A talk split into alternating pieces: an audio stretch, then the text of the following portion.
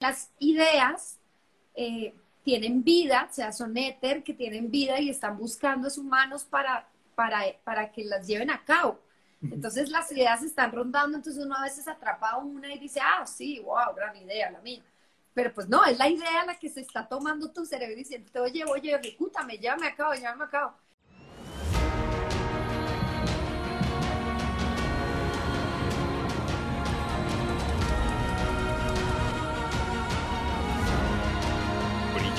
Con Segura. Hola, ¿cómo estás? Hola, Alex, ¿qué tal todo? Muy bien, muy bien. Bueno, antes de todo, agradecerte de, corazón que hayas eh, aceptado la, invitación a Brillantes con Segura. Muchísimas ganas de, hablar contigo. Si me permites, hago una breve introducción de tu polifacética carrera, como íbamos comentando al principio en las historias. Eh, estamos hablando de una artista eh, colombiana que eh, se da a conocer, eh, lleva muchos años eh, trabajando, pero se da a conocer a nivel plano nacional con un papel protagonista en la serie Los Reyes. Luego, por ejemplo, más recientemente, un papel muy interesante del que luego hablaremos un poquito más en la serie La Niña. Y también compone, canta. la última canción que ha lanzado, aunque la compuso, si tengo bien entendido, hace casi 10 años, Hay Mamá, con una letra muy, muy profunda y muy interesante. Y eh, también lo que nos interesa muchísimo es su parte activista, también, eh, desde un rol eh, conocido, el impacto que ha tenido sobre todo en ayudar a minorías indígenas de Colombia y también su interés en, las, en los problemas de las guerrillas en su querido país. Así que, sin más preámbulo, bienvenida a Brillantes con Segura, es un placer. Gracias, Alex, de verdad. Qué bonito, ¿no? no, uno oye su, su hoja de vida y como que también se sorprende, está bien. Eso es, sí, sorprendidos eh, aquí nosotros también. Eh, pues vamos a empezar precisamente con esta eh, figura polifacética. tú eres un claro ejemplo de que el día tiene 24 horas que pueden ser muy bien aprovechadas. Pero también hay gente que repite como un mantra que si alguien quiere eh, tener un papel excelente en alguna de sus aventuras, pues que solo se tiene que centrar únicamente en, una de, sus pasiones o en una de, sus ideas. Eh, ¿Tú qué, opinas de eso? ¿Tú crees que eh, esa mentalidad puede limitar las posibilidades de la gente? No sé, digamos que los artistas somos diferentes todos, ¿no? Entonces, em, sin duda, enfocarse en algo, pues te puede hacer llegar más lejos en ese algo, ¿no? O sea, si solamente estás dedicado a la música, pues es evidente que das pasos más avanzados hacia, hacia donde quieres ir. En mi caso, eh, no es una decisión del todo eh, cantar, actuar, hacer activismo, es algo que no puedo evitar y por momentos me ha costado mucha más energía entonces, por momentos sí, yo sí a veces digo como, ah, ¿por qué yo hago tanta vaina? que no me concentro en una. Pero luego cuando estoy actuando, después de que estoy haciendo una telenovela larga o extensa, siempre digo como, no, qué ganas de cantar, de estar con músicos, de componer, de estar en ensayos, en estudio. Y de pronto cuando ya estoy mucho ahí, digo como, extraño actuar, extraño hacer teatro, extraño crear personajes, eh, sí, entonces, y el activismo pues es algo que me hierve las venas, o sea, creo que es que la injusticia social me hace que me dé tanta rabia a veces que, es algo que no puedo evitar, ¿sí? Entonces, sí, sí creo que si la gente se concentra en una sola cosa lo puede hacer, pero pues no todos los actores cantan, no a todos los actores les duele el país, igual no todos los, los cantantes actúan, entonces pues eso depende. Sí, bueno, en nuestro país eh, decimos que tú eres un culo inquieto. No sé, eso suena mal, creo, en Colombia. Sí. Eh, suena fatal, ¿no? No, fatal no, pero pues suena como, no lo pondrías en un titular, claramente sería ah. un poco amarillista porque pues aquí culo, eh, no, aquí no sé cómo le dicen, cola, no, sé, pero aquí la palabra... inquieta? oh, dijo dijo culo y dijo teta. Ok, bueno, pues lo, retiramos, luego lo, cortamos. Pues precisamente hablabas... ¿Cómo? No, no, no. Bueno, eh, precisamente eh, hablabas de eh, tres pilares de, tu vida, que serían la actuación, la música y el activismo. Yo añadiría también la comunicación, que es un poco como inicias y también por todo lo que comunicas por tus redes sociales. Tú, si, tuvieras que decantar por uno, y ya sé que es tarea complicadísima, pero, pero ¿cuál sería? yendo un poco hacia, hacia tu interior. Pues como tú dices, soy comunicadora social, eso es mi grado, o sea, tengo un grado de comunicadora social que sin duda hizo que yo viera la realidad y el mundo de manera muy distinta a muchos artistas con los que yo me encuentro que solamente estudiaron su teatro o su música. Yo tengo una visión de mundo que te da el entender el periodismo, el entender cómo se mueve la rueda, ¿no? del, del poder, de cómo los medios de comunicación manipulan, en fin, que me da una visión distinta. Pero si tuviera que escoger, o sea, si me quitan todo, creo que me encantaría seguir cantando y componiendo canciones. Creo que sería eso. Podría vivir de, en una playa por allá lejana cantando. No creo que me hiciera falta nada más. Ya he estado mucho en cámaras, he tenido muchas cámaras enfrente, pero no he tenido todavía mucho público escuchando mis letras, ¿no? Que finalmente es lo más íntimo que yo hago, es componer canciones. Tal sería eso. Sí, de hecho en la, introducción una, la, canción que mencionábamos es muy, por cierto, que, aproveche ese buen vino. Yo estoy aún eh, con el té, con el té verde.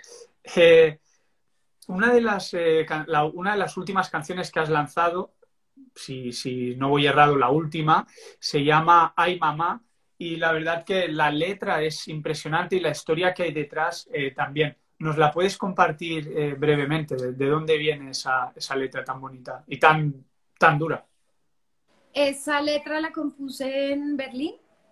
Yo me había ido a vivir a Londres a estudiar inglés. Eh, pasé mis vacaciones de verano con mi mejor amiga que vive en Berlín, mi mejor amiga del colegio, que se llama Catalina.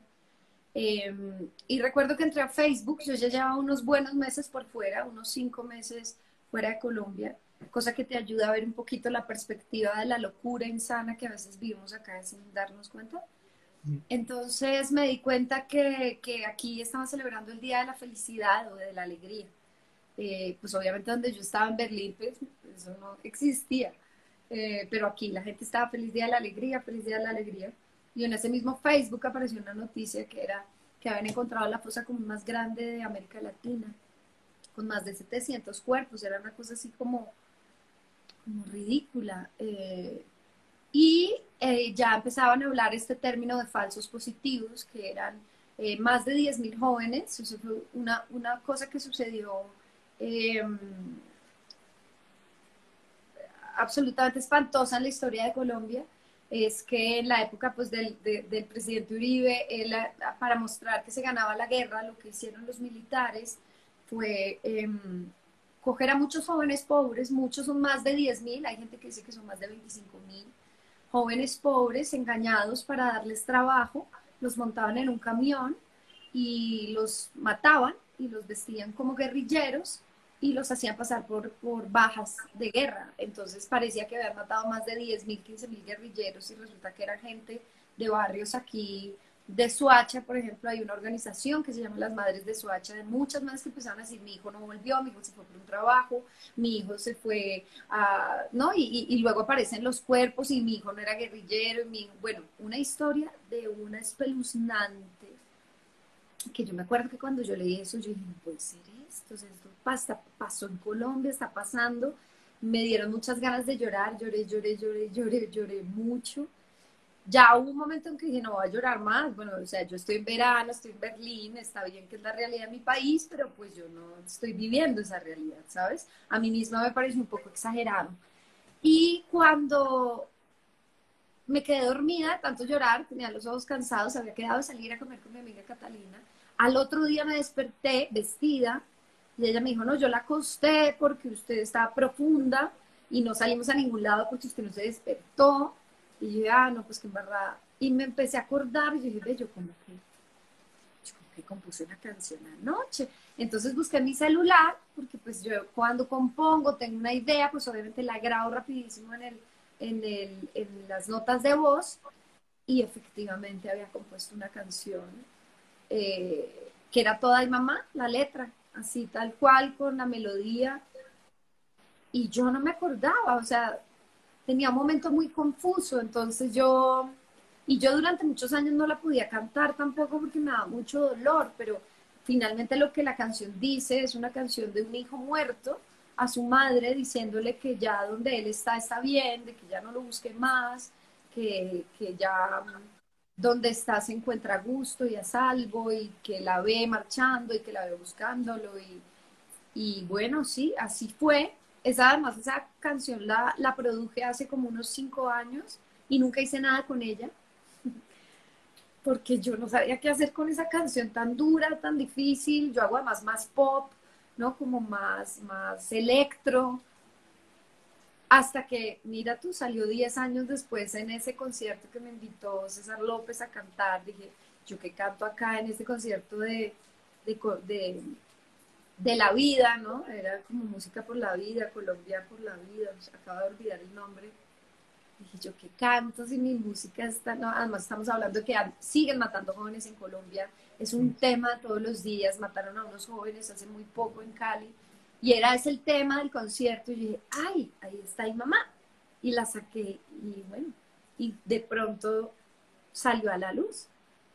Qué bueno, pues eh, felicidades por eh, dar el paso, también por, gracias por compartir esta, esta historia tan, tan personal. Y un apunte de lo que comentas es que, eh, que nos lo dicen muchos invitados, ¿no? Cuando uno tiene una idea, una inspiración, etcétera, dejarlo anotado, escrito eh, en una nota de voz, etcétera, porque si no, luego esta, esta inspiración se evapora y, bueno, a veces vuelve, pero otras no. Sí, las, las ideas, eh, eh, me estoy leyendo un libro muy bonito de una escritora que se llama Elizabeth Gilbert, que se llama como Despierta tu magia, una cosa así toda aspiracional, pero está muy chévere, porque la vieja dice que las ideas tienen vida, o sea, son éter, que tienen vida y están buscando a sus manos para para, para que las lleven a cabo. Entonces las ideas están rondando, entonces uno a veces atrapa una y dice, ah, sí, wow, gran idea la mía. Pero pues no, es la idea la que se está tomando tu cerebro diciendo, oye, oye, ejecútame, ya me acabo, ya me acabo. Y si a uno se le, si no le para bolas, si se cree muy convencido, se te olvida la idea, se va a buscar otra cabeza. Por eso es que uno muchas veces dice, ah, esa idea era mía. Pues no, no la llevaste a cabo y la idea dijo suerte. Voy a buscar quién me lleve a cabo. Eso es, eso es. Pues lo, no, lo insistimos en eso porque, porque sí, es una eh, técnica habitual de la gente, pues, eh, como, Connie, que, ha podido eh, llegar a estos niveles de, expresión artística, que es súper importante dejar constancia. estamos hablando de la dura realidad de las guerrillas y al principio hablábamos de, un papel que tuviste en, eh, la serie La Niña, eras la psicóloga Tatiana, y para que no, tampoco vamos a hacer mucho spoiler, pero eh, ahí en ese papel eh, yo creo que se juntan dos de tus pasiones, sin dudas, la actuación y también el interés por lo que sucede en las guerrillas, por las historias humanas. ¿Qué, te llevas de esa experiencia? No, pues fue espectacular. Yo creo que es sin duda el personaje que más me ha llenado. O sea, donde tú tienes razón, o sea, donde dije, yo quiero, es este tipo de personajes que me salgan a mí, ¿no? Que tenía que ver con la realidad nacional y que, que además un personaje que para mí son unos héroes que son los psicólogos de reintegración, o sea, los, los, las personas que reciben un guerrillero de 14 años que ha matado gente que tiene su espíritu completamente destruido por dentro al que le han eh, matado su familia o que tiene unas historias de violencia que, pues cómo vas a hacer que ese ser humano pueda convivir con la sociedad que también, que además lo rechaza, ¿no? Pero cómo, cómo está en tus manos darle una segunda oportunidad a un niño, a un joven que pues no ha tenido nada, ¿no? que no ha tenido la posibilidad de tener una familia, de tener educación, salud, vivienda, ¿no? Em, entonces, pues fue muy bonito, yo realmente me comprometí mucho con ese personaje, lo estudié mucho y no, pues además mientras hacíamos la niña se firmó el proceso de paz. O sea, eso era como, como si realmente la historia de Colombia pudiera ser otra, ¿no? Como, pues yo viví en guerra toda mi vida y uno ya se acostumbra en Colombia a la guerra. Entonces fue como, wow, de pronto esto puede cambiar algún día. Bueno, además de, la, del trabajo que hiciste para tener eh, un buen papel ahí con Tatiana, también eh, solo eh, destacar el esfuerzo que hiciste para mudar el acento, para cambiar el acento y, actuar con uno tan distinto al, tuyo, que lo, encontré muy, muy gracioso y muy bien hecho. Pues bien, me fue bien con el santanderiano. Paradójicamente acaba de ser otro santanderiano, otra, otra, otra doctora santanderiana, ya esta vez es una fiscal. Eh, y es un acento muy divertido, no creo que pues sea como la más dura, eh, es un acento tosco. sí, sí, sí. región de Colombia uno siente que la gente nos está regañando todo el tiempo. ¿no? Y sí, tengo amistades, tengo amistades de ahí, son como muy secos, ¿no? Como como no dicen gracias, ni por favor, ni nada. Y los bogotanos como yo, o digamos los países, somos muy polite, ¿no? Eso nos demoramos saludando, nos demoramos despidiendo, pedimos el favor. Entonces, pero sí, es divertido el tema de los acentos. Bueno, vamos a, hablar de un proyecto que tú has liderado. Eh, últimamente, de hecho, también ha salido mucho en los medios en Colombia, pero también en otros países, que es el himno de la Guardia Indígena. Eh, cuéntanos eh, de qué va, de dónde sale, por qué. Em, bueno, este es un proyecto que surge hace dos años. Em, yo me, a mí me, yo hice un proyecto hace muchos años, no me acuerdo cuántos, eh, en La Guajira con los indígenas Guayú, que son unas de las comunidades indígenas que compartimos con Venezuela y que son de las que más han sufrido, ¿no? En, en los últimos años tienen tienen una, una mortandad por hambre y por sed muy fuerte. Eh, y pues claro, digamos que tuve un proyecto con ellos, en fin. Gracias a ese proyecto eh, conocí a un señor que se llama Armando Balbuena, de la comunidad Guayú, que fue presidente de la UNIC, que es la Organización Nacional Indígena. Colombia tiene más de 115 pueblos indígenas. Eh, y él me pidió el favor, me dijo, va a la Minga, a Bogotá, ayúdenos a conseguir colchonetas y cobijas, ¿no? Ponga algo en sus redes sociales, por favor. Eso hice y bueno, allá fui a dejar colchonetas, cobijas, comida.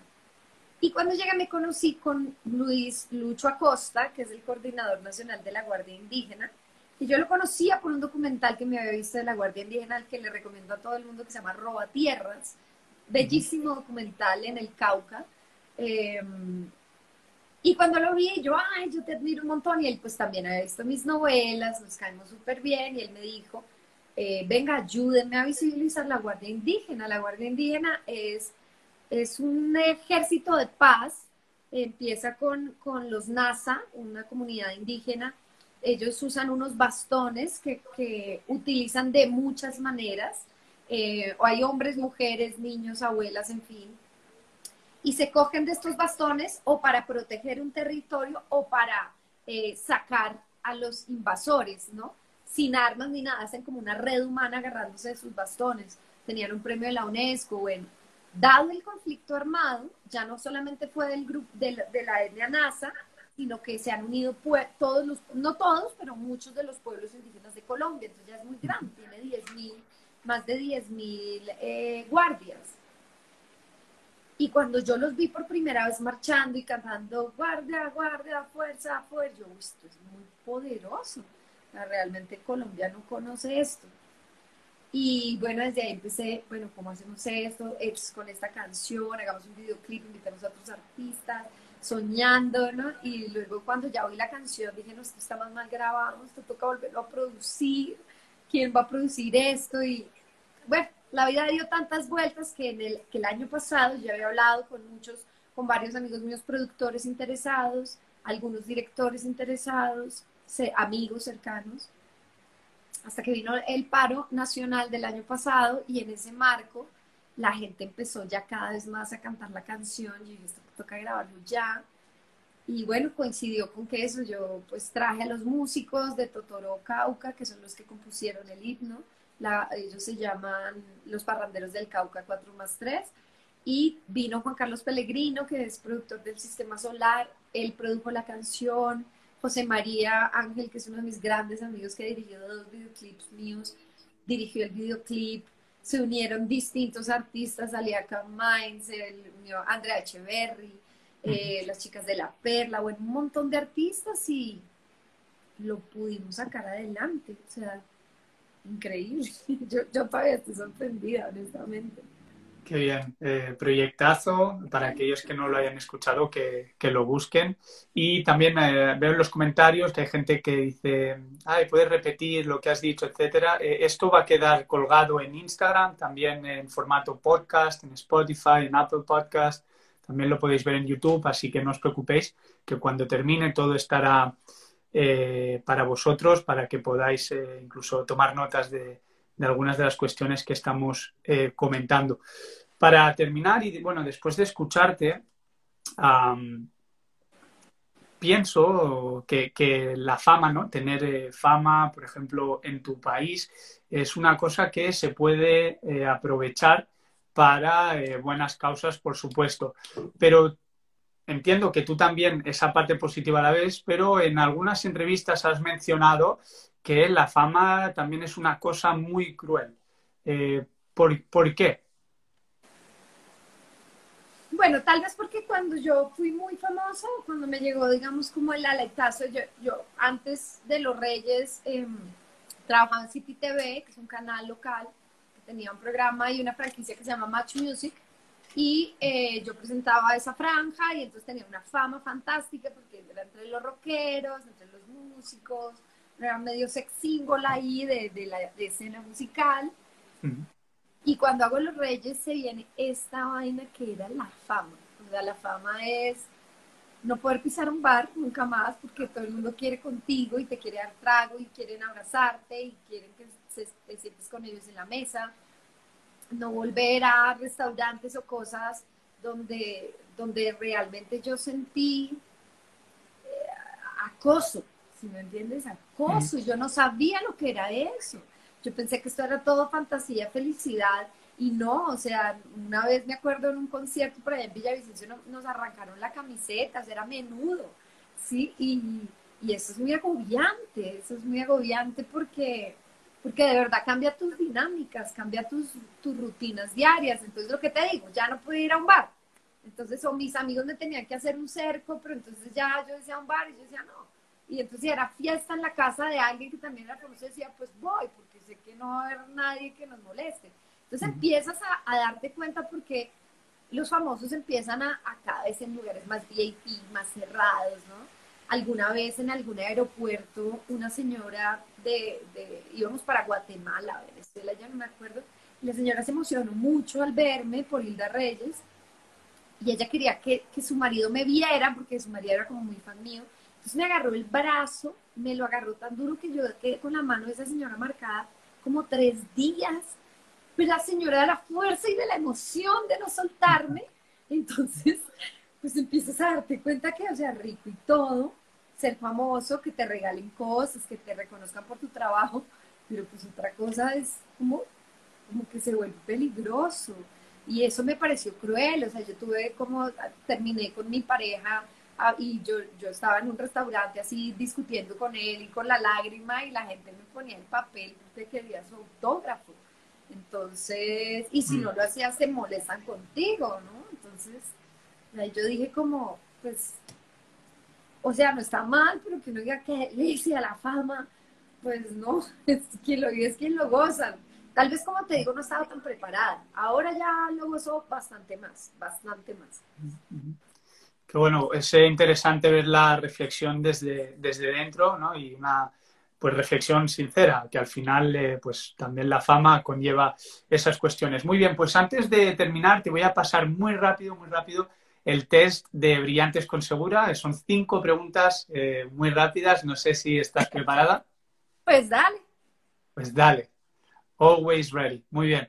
Pues mira, son, son, eh, son fáciles, son sobre, sobre ti. ¿Cuál es para ti tu libro favorito?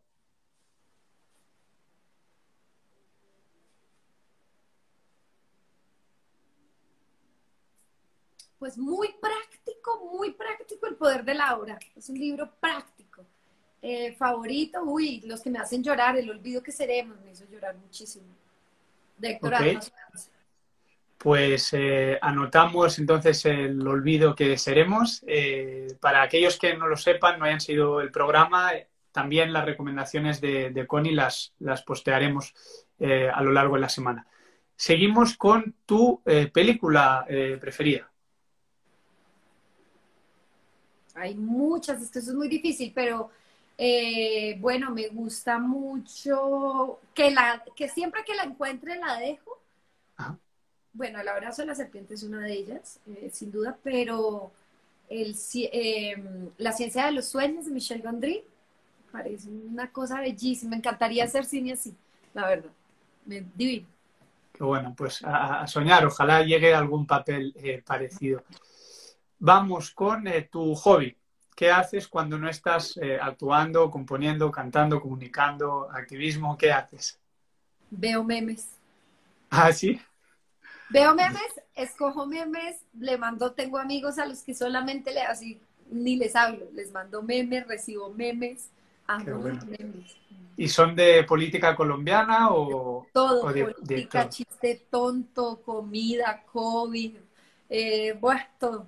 Bueno, pues si quieres mandarme alguno a mí, eh, yo también los disfruto y ya te enviaré yo también. Eh, seguimos con una persona que haya sido una referencia para ti. Puede ser en el plano profesional o personal, pero en estas dos últimas no, puede ser, no puedes nombrar a un familiar.